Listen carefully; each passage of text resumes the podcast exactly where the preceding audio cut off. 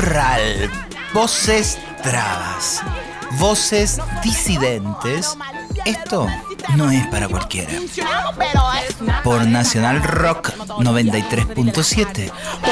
Obviamente, porque no hay nada más rock que ser traba.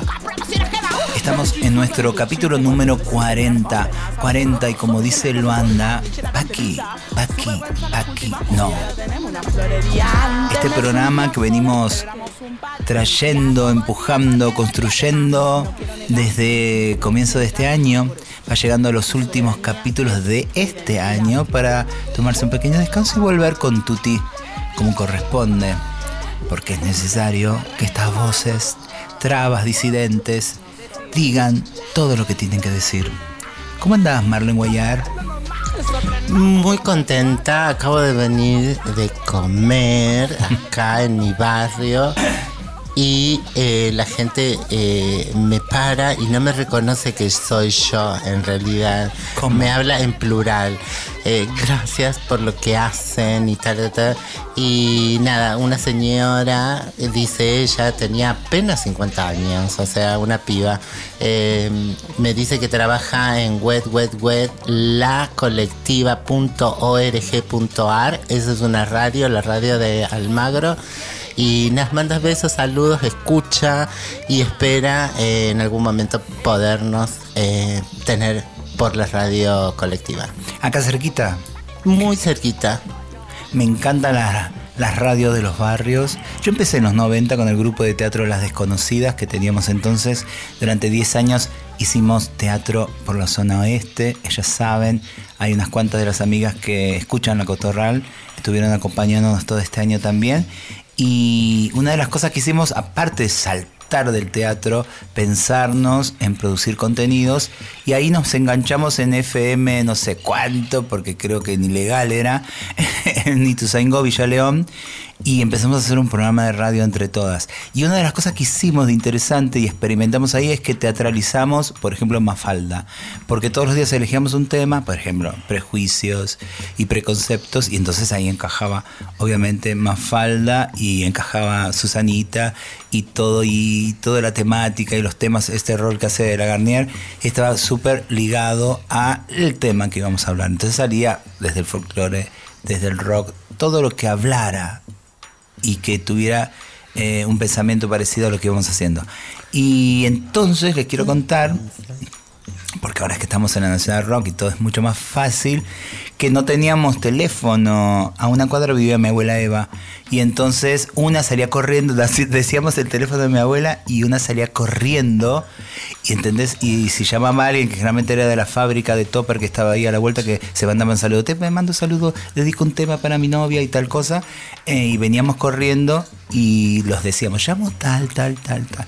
Después pasábamos otra de vuelta a la línea de teléfono y salía corriendo otra, ah, como Cinema Paradiso, para cambiar la película. Siempre nos acordamos de eso. Y un día que hablábamos de las humillaciones, llegamos y la radio no existía más porque nunca había estado legal y entonces nos quedamos sin programa. Ay, hablando de humillaciones, entonces yo hago una fe de rata porque estaba pensando en tu árbol genealógico, Susi, Susana Jiménez, Susanita y todas estas cosas. El, la vez pasada traías a, Pat Morita y bueno, la gente no la va a googlear y no la va a encontrar, como decías vos, porque no pasas bien cómo buscarla.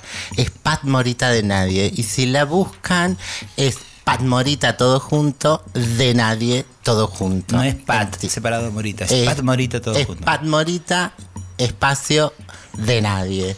Y ahí van a salir eh, estas cosas. Antes que termine el año vamos a seguir escuchando cosas de Pat porque ustedes se merecen escuchar cosas de Pat. ¿Es verdad? ¿Cómo andas, Garnier? Hola, muy bien, muy contenta de estar acá siempre.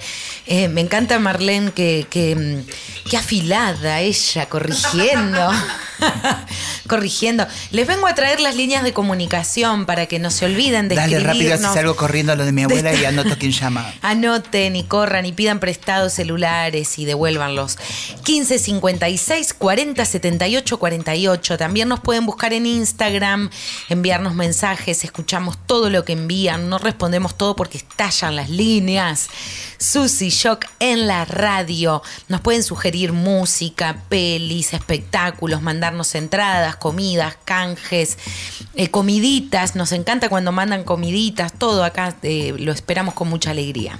Amores furtivos también, eh, que no pidan nada a cambio. A propósito de llamar, Garnier, Marlene, tenemos un llamado, pero así, wow, dijiste las líneas y ella tiene nuestras líneas personales, en realidad no solamente la de la radio, así que vamos a hablar con una amiga que se va a presentar ella misma. Hola, ¿quién sos?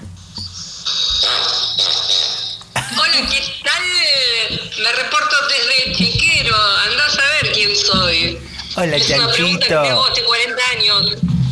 Sí, y esa es la, la- la pregunta que nos venimos haciendo entre todos. Pero sabemos quién sos, te conocemos eh, y ha sido eh, como un- una puertita súper importante en el programa, capítulo a capítulo, a veces con tus poesías propias de otros que amás. Sos una buscadora de poesía de textos y te gusta, y yo creo que sos locutora, yo te lo dije hace mil, vos sostenés que no, pero entran bien las poesías en tu voz. ¿Cómo estás?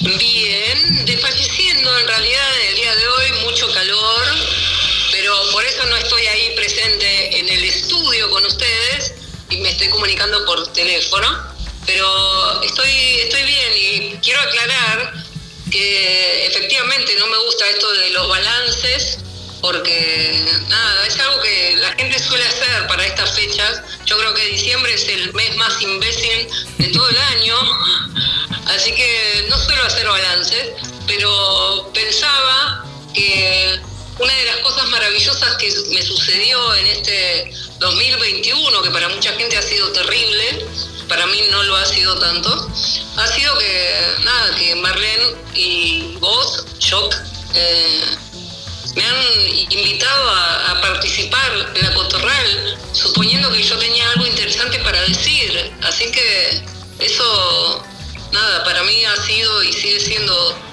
muy maravilloso y muy importante. Yo que nunca he tenido demasiada fe en lo que yo podría llegar a decir, pero bueno, eh, finalizando este año puedo decir que he recuperado la fe en mis palabras y en las palabras de otros, y no hablo de una fe religiosa. Ya No, te no, estabas no, poniendo muy diciembre, ya te estabas poniendo muy diciembre con tus palabras. Claro. Bueno, Hola, Chanchita. Sí, es, es eso, pero puntualmente. Algo bueno para decir, no todo, como lo que dijiste recién, echándole la culpa a diciembre de que es el mes imbécil. Es lo mismo que decir que los chanchitos son suicidas. No, esta sociedad los asesina, les asesina. Sí, bueno, es verdad. Sí, sí, sí. Pero bueno, en diciembre se exacerba un poco la hipocresía Eca. de la gente que se detesta entre sí y se desea maravillosas cosas cuando el resto del año se están insultando minuciosamente. Y además me fastidia que a mí me, me digan, no sé, feliz Navidad, por ejemplo, cuando yo estoy atea desde hace mucho, así que no festejo el cumpleaños de- del pibito palestino. Así que bueno, tengo que soportar esas cuestiones. A mí me siguen diciendo feliz día de la mujer en el día de la mujer y no entienden. Y encima dicen, ay no, pero para mí, ¿qué me importa lo que es tu visión sobre mí? O sea, yo te estoy diciendo soy travesti, eh, respétame.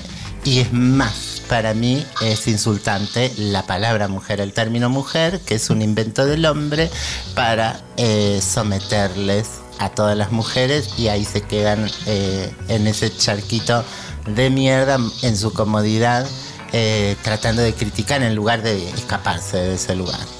Sí, además te lo dicen como si fuera un elogio. Elogio, por Dios.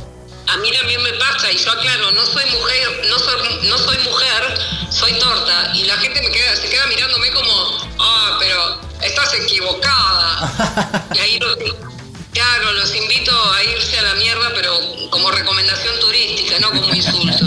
La Fabitron, la Fabitron dice que ella es una persona trans porque ella mutó de lo mujer a lo torta. Y lo dice hace mucho tiempo, ¿no? Hace mucho tiempo que la venimos escuchando. eh, y es un concepto también que es inquietante, que es muy rico, que, también nos aúna. Lo digo, eh, hay cosas que nos aunan, ¿no? Esta, esta idea de reivindicar nuestras palabras, chanchito tullido, eh, trabas, todos estos insultos y estas cuestiones supuestas de menosprecio que este mundo gigante y pavote eh, nos endilga y que nosotras sabemos convertir en, sostén político, en posicionamiento crítico, en belleza, en, en mirada, desde ahí miramos el mundo. Entonces, eh, digo, y desde ahí, desde todo eso, ¿qué onda? ¿Cómo ves este mundito? ¿Cómo lo ves? Eh, ¿cómo, ¿Cómo te El traspasó mundito. sí, esta pandemia que eso implica también? eh, no sé si balance, pero sí decir, bueno, no podemos seguir pensando lo que pensamos hace dos años cuando esto no estaba. Y no porque antes estábamos más brillantes y estaba todo más cerrado y funcionaba todo, sino porque esto nos viene como a, a correr un poco más. Eh, digo, yo desde el arte no tuve la posibilidad de estar mucho tiempo en el espacio con otros, que no solamente es un espacio de sostén, desde donde yo como y vivo, sino también el espacio desde donde yo vivo por un montón de otras cosas, aparte de llenar la olla, ¿no? Y eso ah, implica también un balance, a ver qué hicimos, qué cosas nos dejamos hacer, eh, cómo viene la insatisfacción con creer todo lo que está pasando, cuál es eh, la posibilidad de pensar que en serio hay algo que podemos hacer más que llorar y quejarnos, ¿no? Eh, todo eso, a ver qué te resuena. A mí lo que me ha sorprendido, y no gratamente, ha sido a nivel social, por lo poco que he visto yo, porque trato de no salir del chiquero porque el afuera es bastante hostil, pero eh, la capacidad de obedecer que tiene la mayor parte de la gente, de obedecer sin cuestionarse, me he encontrado con personas hablando con exactamente los mismos términos que se utilizan en los medios masivos de comunicación, a los que yo suelo llamar miedos masivos de incomunicación. Eh, y eso me, ha espantado. Recuerdo que, a ver, decidí vacunarme, eh, no por motus propio ni por eh, fuerza de voluntad propia, sino para resguardar a, gente cercana a mí de más de 70 años, a la mujer que me ha parido, básicamente. Y recuerdo que en esa primera aplicación de la primera dosis, cuando llegué al lugar donde me iban a vacunar, éramos un grupo de personas obedeciendo órdenes. Íbamos de un lado hacia el otro, sin cuestionar nada, sin hacer ninguna pregunta, simplemente obedeciendo. Y eso me dio eh, mucho temor, pero nada, también me hizo entender que si bien yo en ese momento fui parte de ese grupo, de ese rebaño, eh, en otras cuestiones he podido zafar. eh, eh, y en- principalmente he podido zafar gracias a la discapacidad, que todo el mundo lo ve como algo terrible. Yo básicamente no formo parte de, la legión de personas que tienen que trabajar para sobrevivir y, eso me ha librado de, muchísimos males, básicamente. Cuando tengo que salir para hacer alguna cuestión y tengo que usar los transportes públicos y pienso que hay gente que los utiliza todos los días de su vida eh, para ir a trabajar, una, palabra divina que viene de- del latín tripalium, que, era, que significa tres palos, que era un método de tortura que se usaba con los esclavos, eh, va a trabajar y yo he podido zafar de eso. Si yo tuviera que trabajar, eh, nada, eh, el suicidio sería el destino inmediato, creo. Pero bueno, supongo que también hay otras formas de, vivir sin tener que- que padecer esta cosa de, la tortura que implica el trabajo. Pero bueno, me, básicamente me dio mucho temor eso. Eh, un susto no individual, sino colectivo, de, de ver cómo en vez de, por ejemplo, en vez de pedir, vinculándolo con esto del trabajo, en vez de pedir que se acabe el fucking capitalismo, no, hay gente pidiendo trabajo. Y es como, no, ah, eh, hay otra forma de existir. Los humanos no siempre han trabajado. Eh, pero bueno, hay, formas de conjurar ese, ese universo esclavizante, pero bueno, eh, nada, no, no hay demasiada creatividad para pensar esas otras formas, creo yo. Obviamente todo esto lo digo desde una situación súper privilegiada, yo cobro una jubilación, vivo del Estado, no tengo que pagar alquiler, soy blanquita, soy tullida, pero soy blanquita eh, y reconozco todos esos privilegios, pero nada, eh, esa cuestión me, ha quedado como, como resabio de estos años de, de pandemia. Hay una obediencia, eh, es cierto, pero bueno, tiene sus bemoles. Ahora lo continuamos porque yo tengo que obedecer al director que dice que ya hablamos mucho y vamos a escuchar música. Vamos a seguir eh, presentando el disco de Simón, esta criatura maravillosa que hemos tenido la suerte de poder ver en el teatro y, compartir cada uno de los temas que hacen este disco divino de rock. Eh, el último tema de su disco, de este primer disco, y esperamos venga pronto el segundo disco. Este tema se llama Tiburón y comienza acuosamente diciendo así.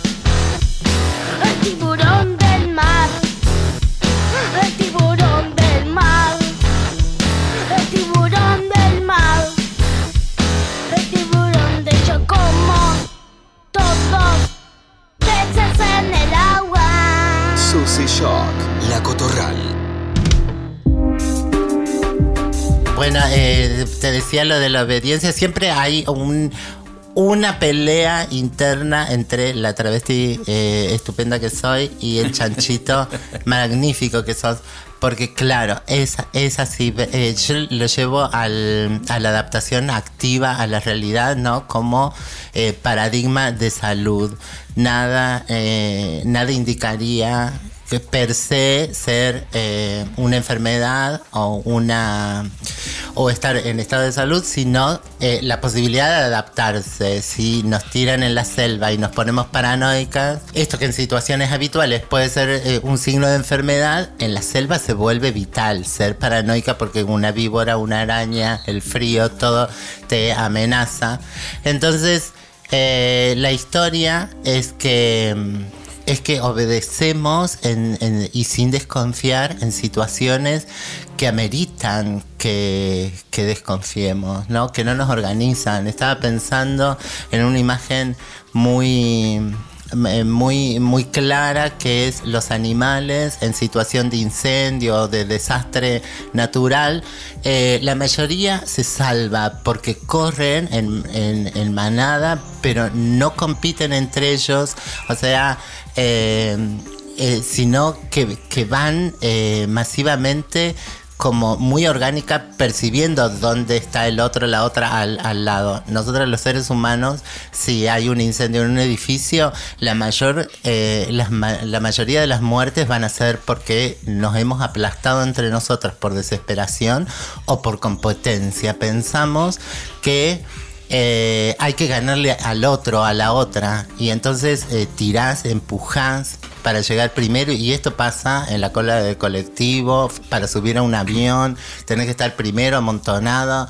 eh, somos eh, espantosos, digo. Entonces hay situaciones, eh, hemos llegado a una situación, a un estado de situación tal que, que bueno, a veces cuando querés organizar algo tenés que decir claramente estas son las órdenes. Entran por acá, caminan derecho, vacian hacia la izquierda, se paran en ese módulo, presentan el DNI, siguen para allá. Entonces así las cosas funcionan, ¿no? Eh, con mayor rapidez, con prontitud y sin molestar a las personas que están trabajando ahí, ¿no? A esas personas que te están recibiendo, que están anotando tu DNI, qué sé yo, porque eh, les tiramos todas nuestras frustraciones a quien está también detrás de, un, de un escritorio. eh, recibiendo y haciendo un trabajo puntual y no nos puede resolver la vida. No nos puede tomar el DNI nada más, ¿no? Les quiero compartir algo. Ayer en la editorial Puntos Suspensivos del Gaita, en coproducción, porque hablando de, de hacer cosas distintas, de otra manera, distintamente, con coproducción con Inflores, Inflorescencia Editorial, eh, sacaron un libro que se llama Sirena de Atelier, de Bir del Mar, que es, ahora a ver si tengo su autopresentación, dice Sirena, mocatriz y poeta travesti, eh, creo que es cordobesa. Lo presenta- cordobesa. Es cordobesa, sí, es verdad. Y ella dice, dejarse de joder con esa pavada del amor, ocuparse de lo importante, dejar los vínculos monocordes y los poliquísticos, siempre multidramáticos, en un lugar de menor importancia, que para amar, cielo, para amar, ya existen las amigas. Eh, presentó y nada, atenti ahí, puntos suspensivos editorial, eh, lleva para todo el país los libros, así que pídanlo, autogestión. Ay, ahí yo les voy a contar entonces a la audiencia, porque Susi no lo va a contar y por todo esto del cariño, que Susi está cumpliendo eh, días, eh, está Sí, cumpliendo años el día de hoy. Y eh, para esta ocasión hablamos con Chirimbote y la editorial El Colectivo. Hicimos un libro, se cayeron los lentes de Susi. Yo sabía, no debían estar, acá no hay sol, no sé para qué traer los lentes. Las gafas. Eh, el- un libro recopilando eh, relatos sobre el 2001, ¿no? A eh, No me arrepiento de este amor, historias y devenires de la rebelión popular. Eh, hicimos este trabajo maravilloso y nada, te regalo un ejemplar, Susi, como parte de tu cumpleaños. Gracias Chirimbote y Editorial El Colectivo que nos mandan libros, nos encantan recibir libros. ¿Te gustan los libros, eh, Chanchito? ¿El papel todavía o sos de ya de las millennials que leen todo desde la tablet? No, detesto leer en la computadora o leer en la tablet. Y el libro convoca todos los sentidos, o sea, el tacto, la vista, el oído, porque cuando das vuelta a las páginas las oís. E incluso el, bueno, el olfato, bueno, los libros, me gusta el olor de los libros. E incluso el gusto, porque si alguna página se resiste a pasar, nada, me puedo lamer un dedo y, y hacerla pasar y ese sabor también queda. Así que no, no, el- los libros en papel, sí. Lamento mucho que los árboles tengan que ser sacrificados, aunque igual creo que el 90% de lo que se usa de papel es para packaging más que para los libros. Así que no es tanta la pérdida arbórea. Pero sí, sí, los libros lo- me gustan, prefiero en papel. Los libros son otra amenaza, no precisamente para la ecología. Siguen siendo otra amenaza, amiga. Yo estoy haciendo investigaciones de hacer papel con hueso humano para, para eliminar un par de, de- de millones de seres humanos que están contaminando el planeta y hacerlos estos hermosos objetos que hay. Tengo otro regalito. eh, cerramos eh, un ciclo de un tallercito de poesía eh, con el Palais de Glass y una compañera mm, eh, chilena ella, eh, me regaló, no necesita tener, no se necesita tener una casa para morir. Y, y es tan, es tan pasquín que no, eh, no tiene manera de buscarla. Ella es Pamela Castro, eh, pero el único contacto que hay es la técnica Kiltra, eh, así la técnica Kiltra toda en Instagram y es quien le hace el objeto eh, libro. Eh, y tiene cosas muy preciosas. Ella es chilena, pero está en el barrio de Once, en Buenos Aires, eh, dentro de un movimiento de poesía migrante latinoamericana. Y así como decía Marlene, que hoy es mi onomatopéyico, también hoy se cumplen 30 años de... eh, ¡Onomático! ¿Ah, ¿No es onomatopéyico? No, es la onomatopeya. Sería si es, sería si es el día Susy Shock, que podría serlo. Bueno, yo lo estoy declarando. Escúchame, el. No sabes que es el primer objeto de arte a crear. Bueno, eh, también se cumplen 30 años de la trascendencia de el querido Batato Barea. Ayer estuvimos viendo una película, Chanchito, que se llama Reina Hormona, una película de Enzo Monzón, en una marica rosarina que vive en España y que filma todas sus películas, todos sus cortos, todo tiene que ver siempre con Rosario, eh, con actores, actrices. En este creo que es el, que más números de actrices travestis hay, porque yo he visto otros cortos, en general con maricas, eh, y eh, muy fuerte, muy quiero volver a ver, llena de imágenes que me quedaron, me resuenan mucho más hoy, que eso está bueno, que en el mismo momento. Y entre todo ese público estaba Fernando Noy. Digo porque decía, bueno, ya viene tu cumpleaños después de las 12 y también viene un aniversario de Batato. Y siempre recibir a la Noy, encontrarse a la Noy, es en sí un enorme viaje que yo le recomendaría a este mundo. Porque la Noy en sí es poesía, ¿no? Ella puede estar ahí sentada diciendo, pedimos unas papitas para comer y todo tiene un tinte de lo otro, todo tiene una atmósfera de lo otro, todo tiene como un clima de lo otro que solamente la Noy, porque cualquier otra persona se intenta hacer algo de esa magia que tiene la Noy en lo cotidiano y, o queda ridículo o queda en una pose ficticia que no le crees, pero la Noy es poesía. Y entonces, eh, nada, ahí también ac- acaba de cumplir añitos y es escorpiana y quedamos ahí como abrazadas en esta idea de lo trascendente en estas épocas de porquería, ¿no? Lo trascendente lo trascendente en esta época de las porquerías, lo trascendente en esta época de lo efímero, lo trascendente en esta época de sin futuro, porque yo creo que una de las sensaciones que me queda a mí cada vez más claras es que no tenemos futuro. Y entonces eh, aferrarnos a lo poético quizás sea una de las nuevas resistencias, ¿no? ¿Qué opinas, Chanchita? ¿Qué opino? Mira, eh, recordé esto que ya te lo he dicho millones de veces, pero como ya sos una traba mayor, quizá te lo hayas olvidado, así que lo repito. Eh, nombraste a la NOI y yo a vos te conocí gracias a la NOI hace más de 10 años, que lo fui a ver a él, eh, a Mu, al local que tenían sobre la calle Irigoyen, y ahí te conocí a vos y yo no sabía quién eras vos. Y no lo supe hasta mucho tiempo después porque tuve que aprender, porque yo formaba parte de la legión de imbéciles que decían, ah, pero un travesti es un hombre disfrazado de mina. Yo también pensaba eso, obvio, pero bueno, tuve que aprender y aprendí felizmente.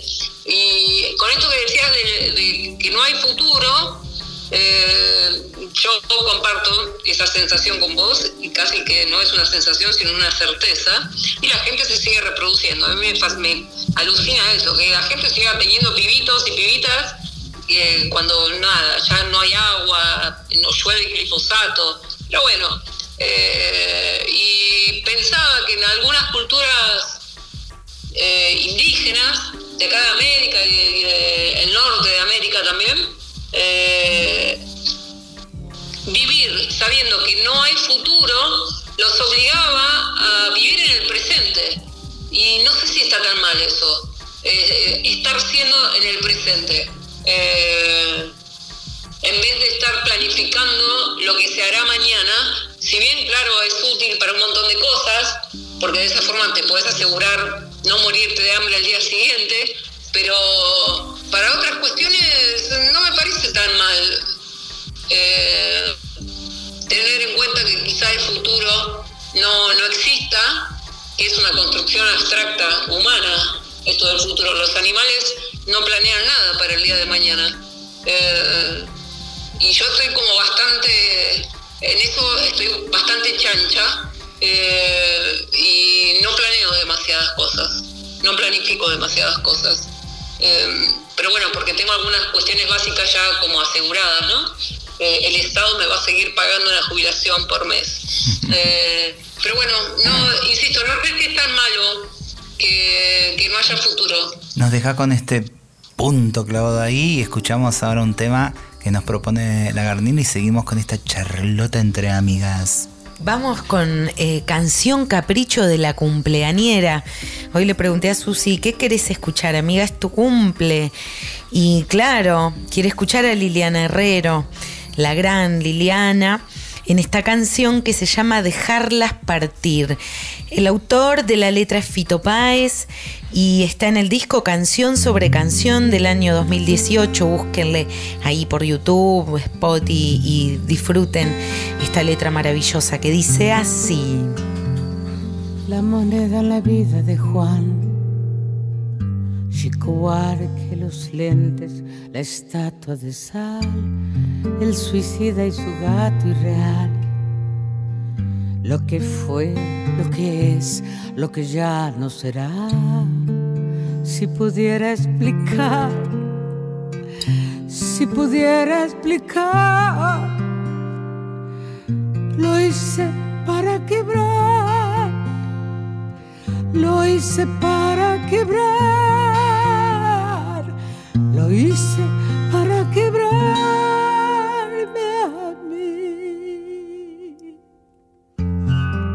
espíritus de la ciudad, donde nadie descansa, Narciso y el mar, donde caen las almas quizás, la Verónica Ámbar, el último track, si pudiera explicar, si pudiera explicar, lo hice para que me lo hice para quebrar, lo hice para quebrarme a mí. Cada punta del lazo que une a la muerte y el cenit. Quiero dejarlas partir. Creo de una calle al final. Y después del amor, nunca nada es igual. No podía dejarlo pasar. Todo lo que hemos hecho fue para quebrar.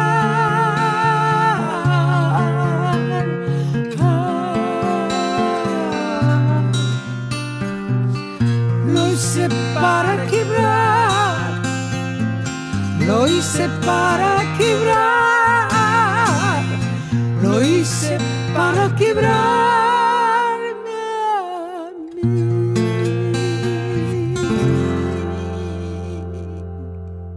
Estás escuchando La Cotorral por Nacional Rock.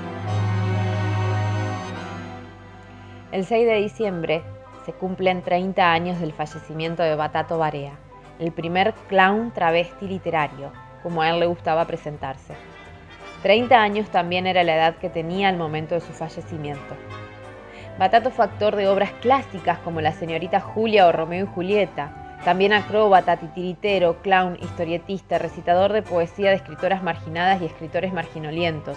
Fue bailarín improvisado de murgas, performer de todos los antros y considerado no actor en teatros oficiales. Hizo desfiles de modas, cortos publicitarios, fotonovelas eróticas con Roberto Jauregui.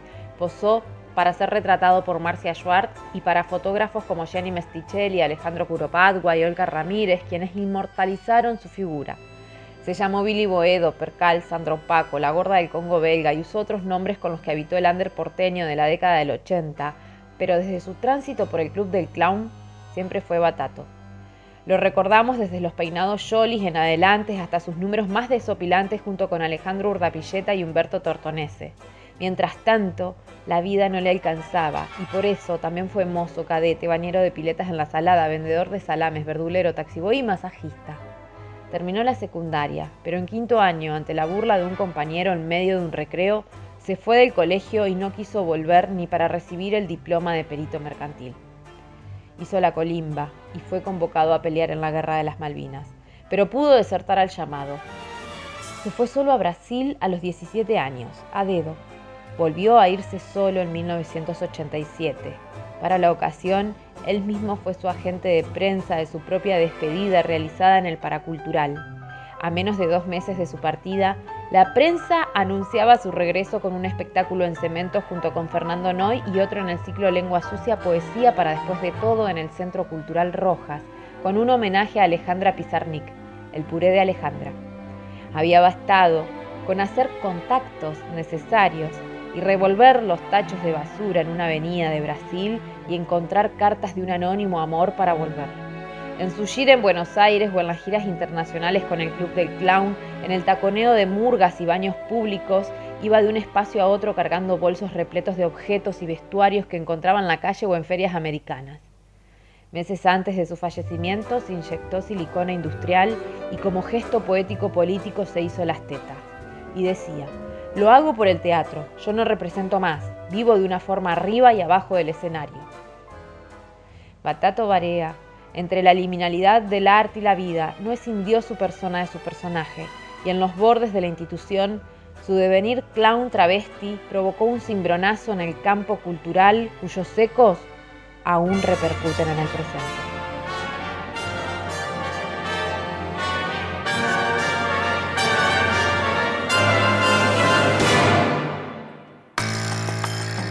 Escuchamos a Mina Bebacua, doctora en artes, eh, quien escribió Deformances, un libro que hemos eh, leído mucho, que hemos pasado episodios durante todo este año también, contándonos sobre Batato Barea, el primer clown travesti que tuvimos en nuestro país.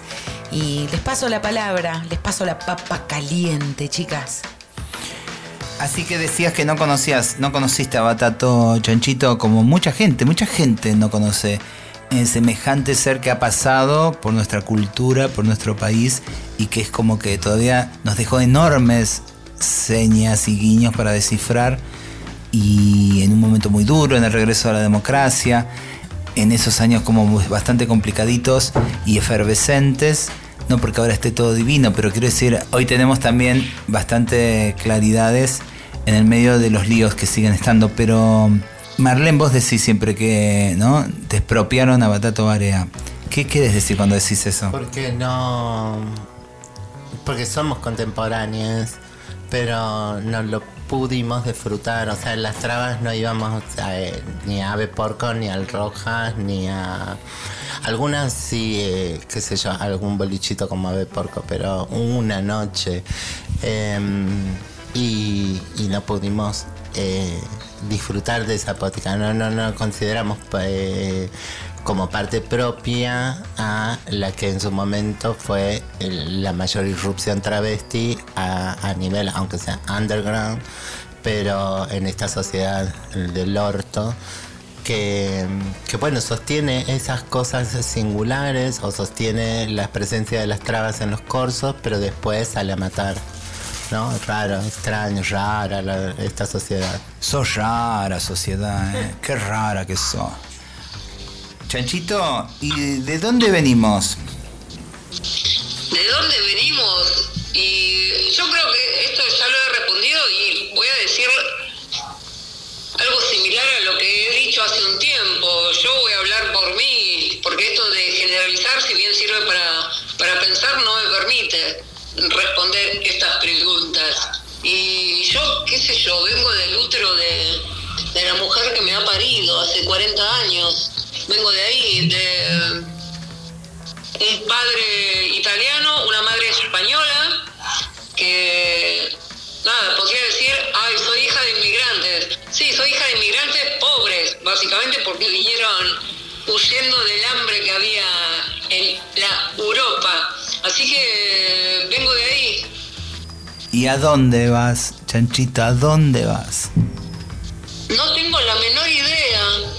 No sé a dónde voy. Eh, me gusta dónde estoy. Eh, si per- permanezco acá, bien, no, no tengo ningún inconveniente. Me gustaría algunas complicaciones, no tener algunas complicaciones a nivel físico, pero bueno, ya que están, trato de sacar potencias de ellas. Incluso, mira, eh, yo me, rapo hace muchos años y ahora he decidido dejarme crecer el pelo porque quiero ver mis canas.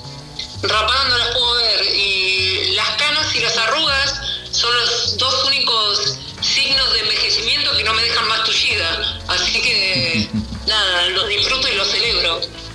Te iba a preguntar contra qué peleas, pero veo que contra las canas no peleas. Pero con qué No, contra las canas no. ¿Para qué, re- ¿Para qué pelear contra lo que irremediablemente va a suceder? Si mis luchas o mis peleas o mi resistencia tiene que ver con todo un sistema nefasto que, quiere expulsar a muchas personas, sobre todo a las personas que estamos mal hechas, léase tullidos, eh, porque encuentro inconvenientes y por todos lados, no importa dónde vaya, eh, los lugares son hostiles, encaro personas eh, solicitándole algún tipo de respuesta, incluso acercándoles ideas para que puedan mejorar a nivel edilicio y me responden con evasivas, eh, a lo cual respondo muchas veces con una sonrisa en la cara que voy a volver a ir a ese lugar con un arma, a ver si me dicen lo mismo. Pero bueno, nada, esa es mi mayor resistencia y la estupidez humana, claro que sí. Y esa estupidez humana que llega a puntos como, ¿no? De, eh, en estas en estos picos de crisis como sería esta pandemia, donde tonta ilusa yo tonta creí en un momento que era el, el comienzo del fin de un sistema horripilante como es este el capitalista y en realidad el capitalismo ha sabido aprovechar la pandemia, sacar más guita y provecho de esto, inclusive relegarnos a, a laburar más por menos, a que tenga menos costo porque uno se lo hace todo desde la casa con su computadora, su luz, su salud, su wifi, todo. Y pero cómo, cómo, cómo, cómo, cómo nos vemos, cómo les ves finalmente eh, en este diagnóstico que estamos haciendo de, que nadie vislumbra otra cosa nueva. Yo, mira, por fortuna no estoy obligada a estar en contacto con demasiadas personas.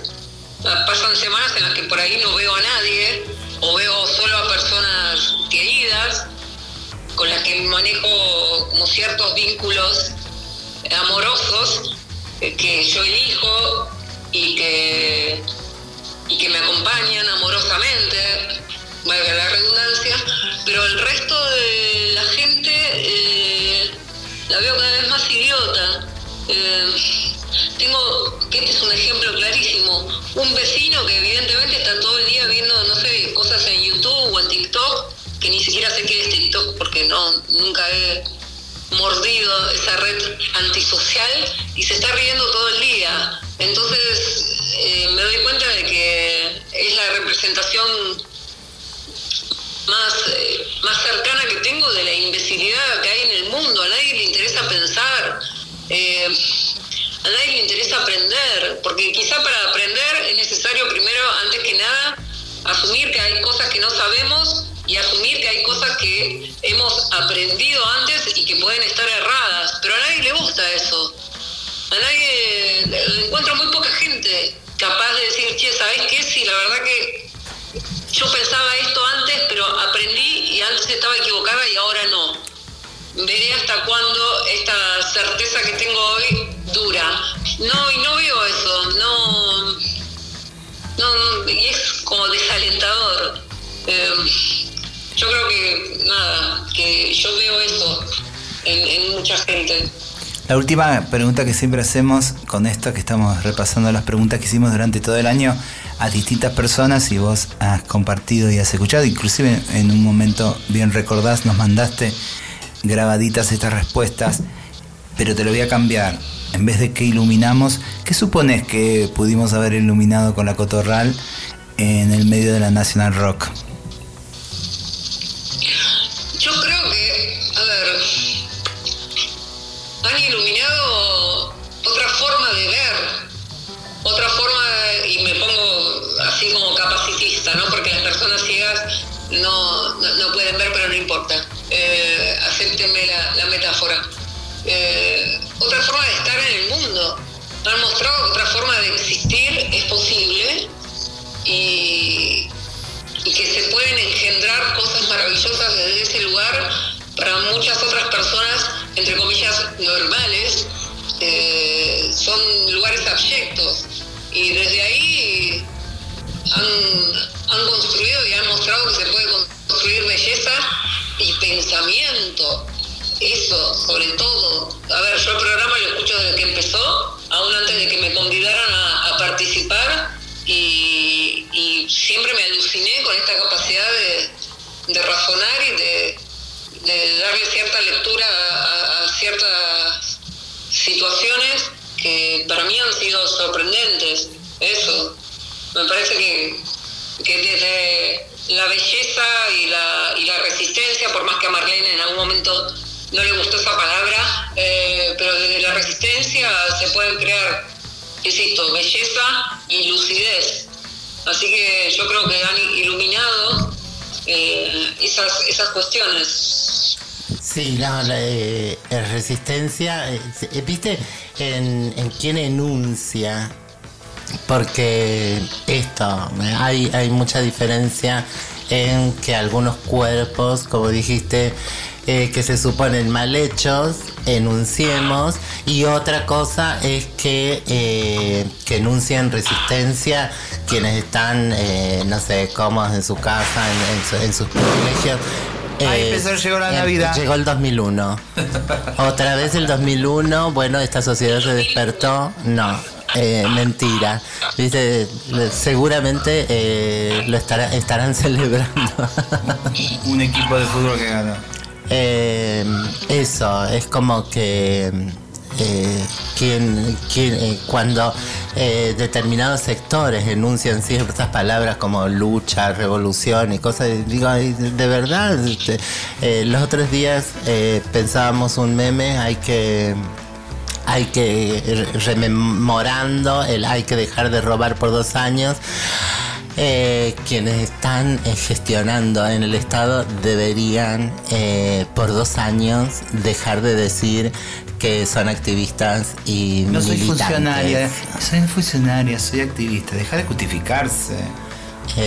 Porque no, el Estado te pone en otra situación con otras responsabilidades muy concretas y, y si no, no, no, no concretamos, ¿viste? Cuando, cuando nosotros lo, lo- lo- lo- apuntamos muy bien con Loana, con Nadia, cuando nos empezaron a decir eh, pedir cosas muy concretas como números. Bueno, producimos una encuesta, la primera encuesta que pudiera leer nuestras condiciones concretas de vida frente a un sistema particular que nos empobrece, nos excluye, nos discrimina y nos va eliminando.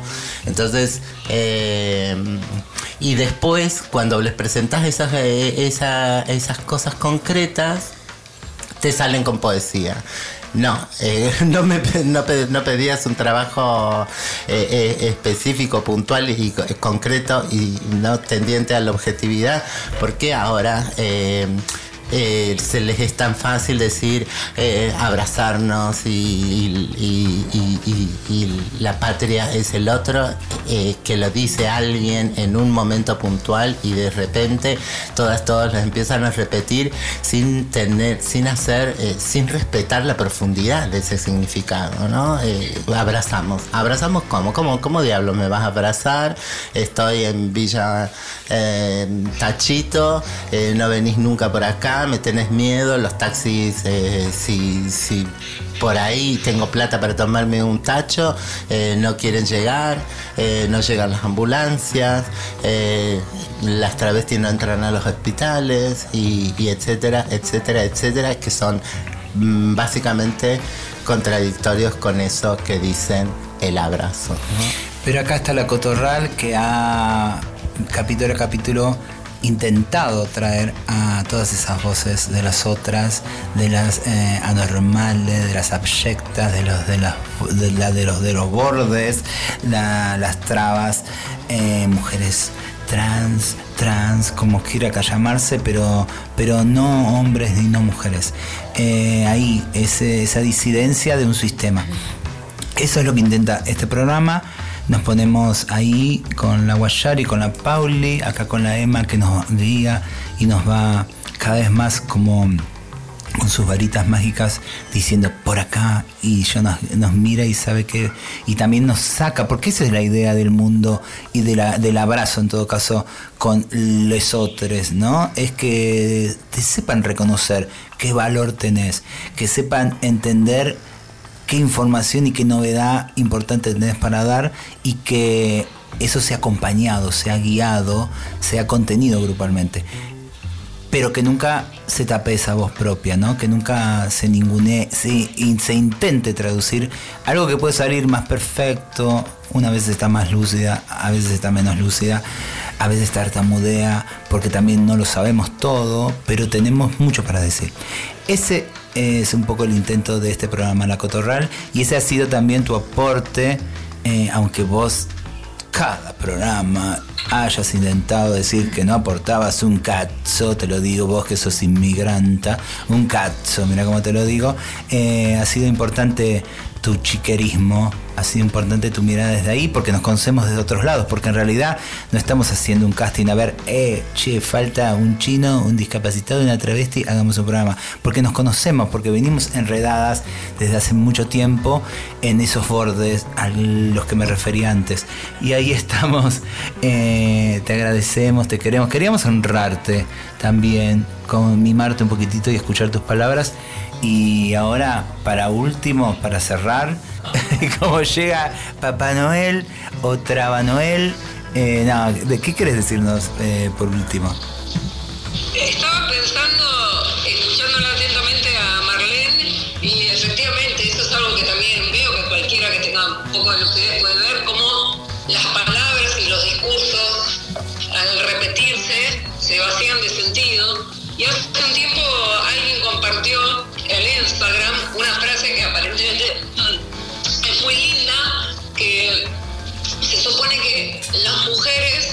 o las feministas dicen agradezcan que pedimos igualdad y no buscamos venganza, una cosa así. Y yo me quedé pensando en eso, ¿y por qué no buscar venganza? ¿Por qué tenemos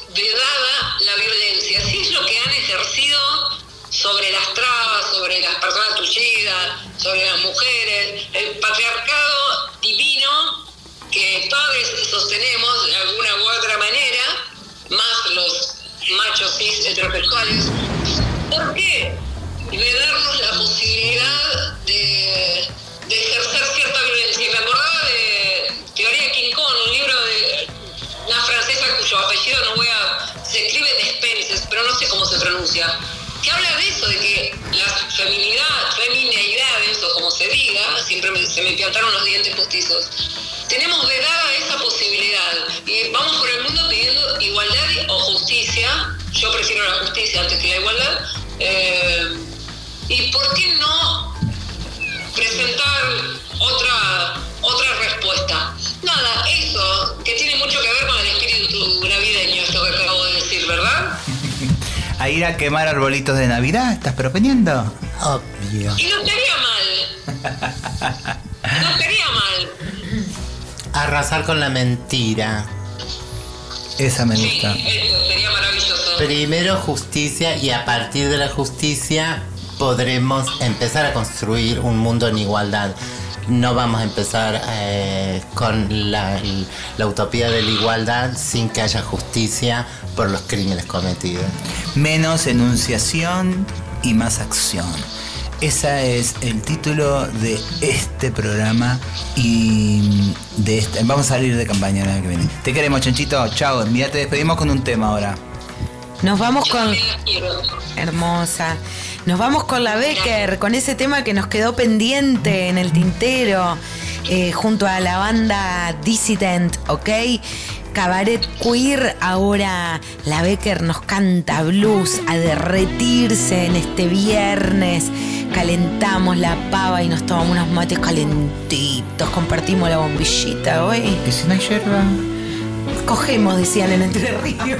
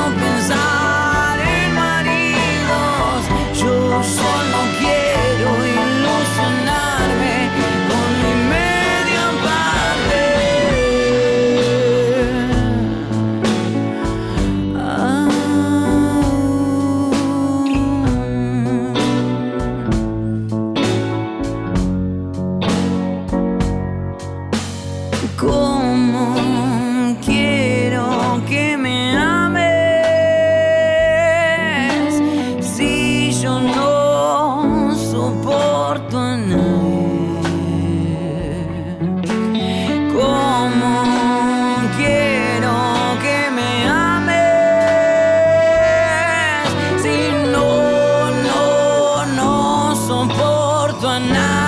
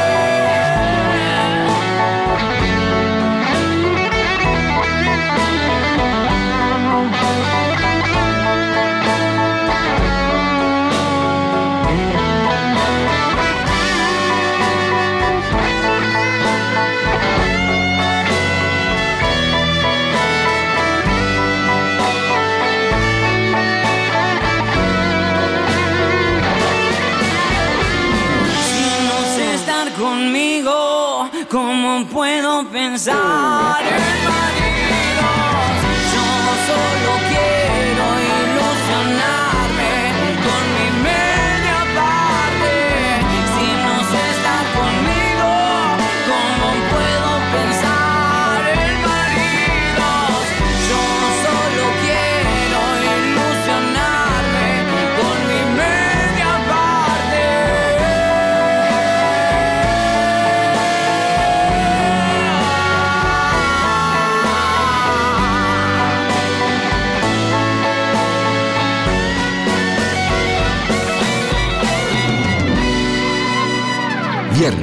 de 20 a 21.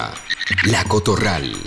Coequiper Marlene Guayar, producción y Amorosa Gui, voces y curaduría musical Pauli Garnier, grabación también producción, dirección Emma Abello, staff de la Nacional Cacu Diego Rodríguez en edición y compaginación, cortina musical Paquino por Luanda. Nos vemos el viernes. Chau chiqui. Eh, gracias, la bicha traba, porque me regaló un anotador que dice Cállate, Terf. Y punto final, punto suspensivo, nos vamos con tema nuevo, versión remasterizada de las grasas trans que nos encantan, grabado en el 2020 y dice así.